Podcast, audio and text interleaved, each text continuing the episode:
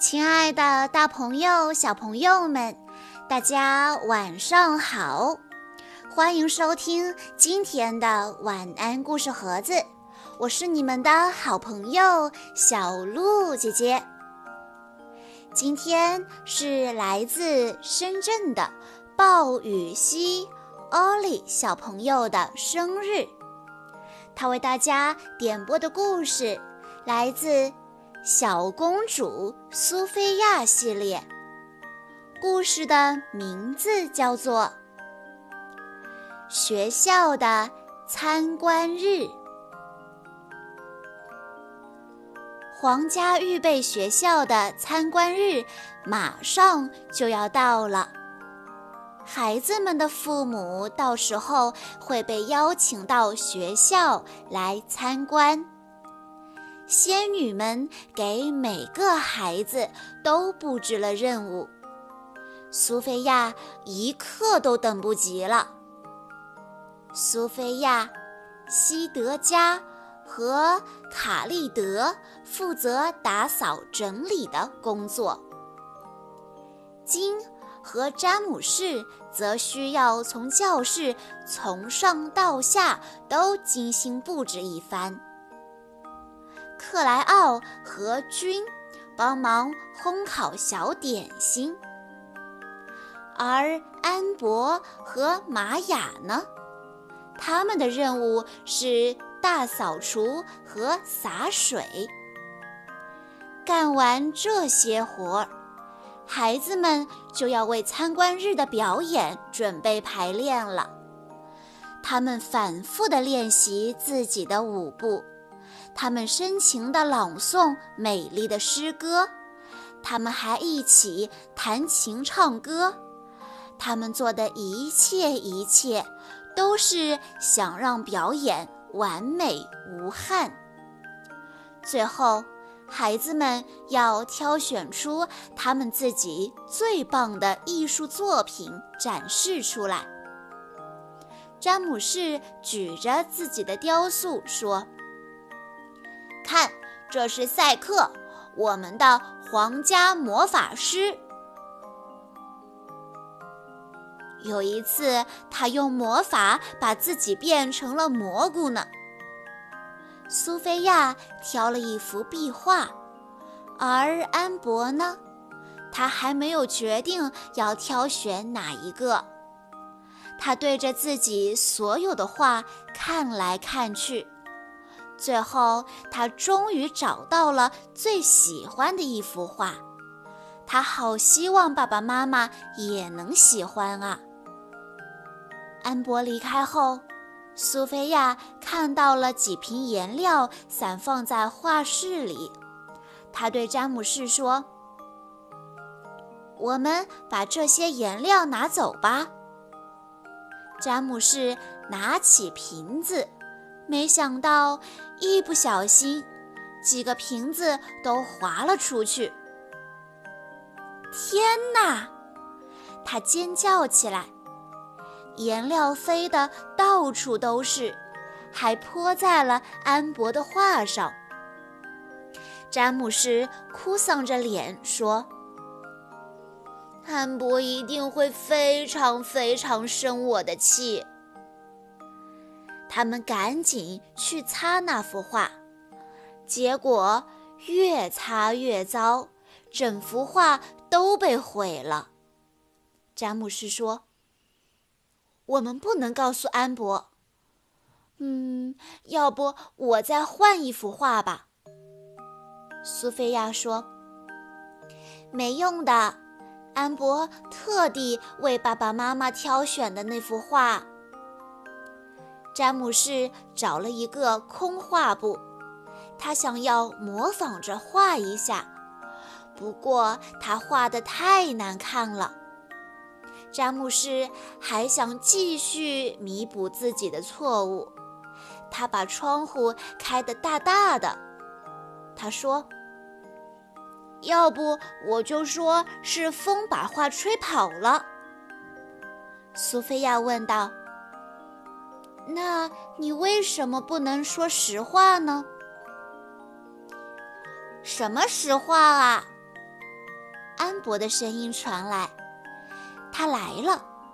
他看了看苏菲亚和詹姆士，紧接着他看到了自己的画被毁掉了。詹姆士说：“呃，对不起，安博，这是一个意外。”安博哭道：“这是我最好的画了。参观日的时候，我给爸爸妈妈看什么呀？”不一会儿，苏菲亚有了一个好主意。她把这个主意告诉了安博。安博问：“你觉得爸爸妈妈会喜欢吗？”苏菲亚保证。他们一定会非常非常喜欢的。于是，安博出去开始实施补救计划。他偷偷地躲在一个大家都看不到的地方进行秘密行动。他想给罗伦国王和美兰达王后一个惊喜。而苏菲亚和詹姆士呢？则帮助安博一起来完成这幅画，最后终于完成了。参观日活动开始了，家长们陆续来到了学校。花拉仙子、翡翠仙子和蓝天仙子热情欢迎每一个前来参观的朋友。孩子们也献上了他们精心准备的节目。接下来到了探访每个教室的时间了。国王罗伦看见了詹姆士做的雕塑。国王说：“看呐，这是魔法师赛克，我就知道哪儿都有他。”国王和王后大大赞赏了苏菲亚的壁画。他们来到安博的作品前的时候，王后高兴地喊道：“哇，这是我第一次看到我们一家人的画像。”国王和王后把这幅画挂在了一个很特别的地方，大家都一致认为。这是安博最好的作品，他们的全家福，包括安博本人也觉得这是他最好的作品了，一幅充满温暖和爱的作品。小朋友们，你们有没有画过全家福呢？可以动手试一试，画一下自己的。爸爸妈妈，还有可爱的你。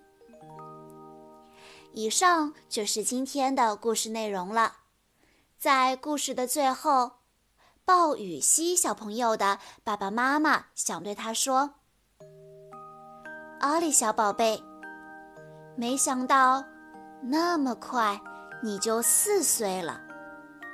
在爸爸妈妈的眼里，你还是哥哥身边。”那个笑起来带着甜甜酒窝的小可爱，你从小就是一个非常有主见，而且很有自己独特想法的小姑娘。现在你已经走进校园，爸爸妈妈很欣慰地看到你和小朋友们融洽的相处。你很善良，也非常有爱心。总是喜欢主动去照顾比你小的宝宝，虽然在妈妈眼里，你也还只是个小宝宝呢。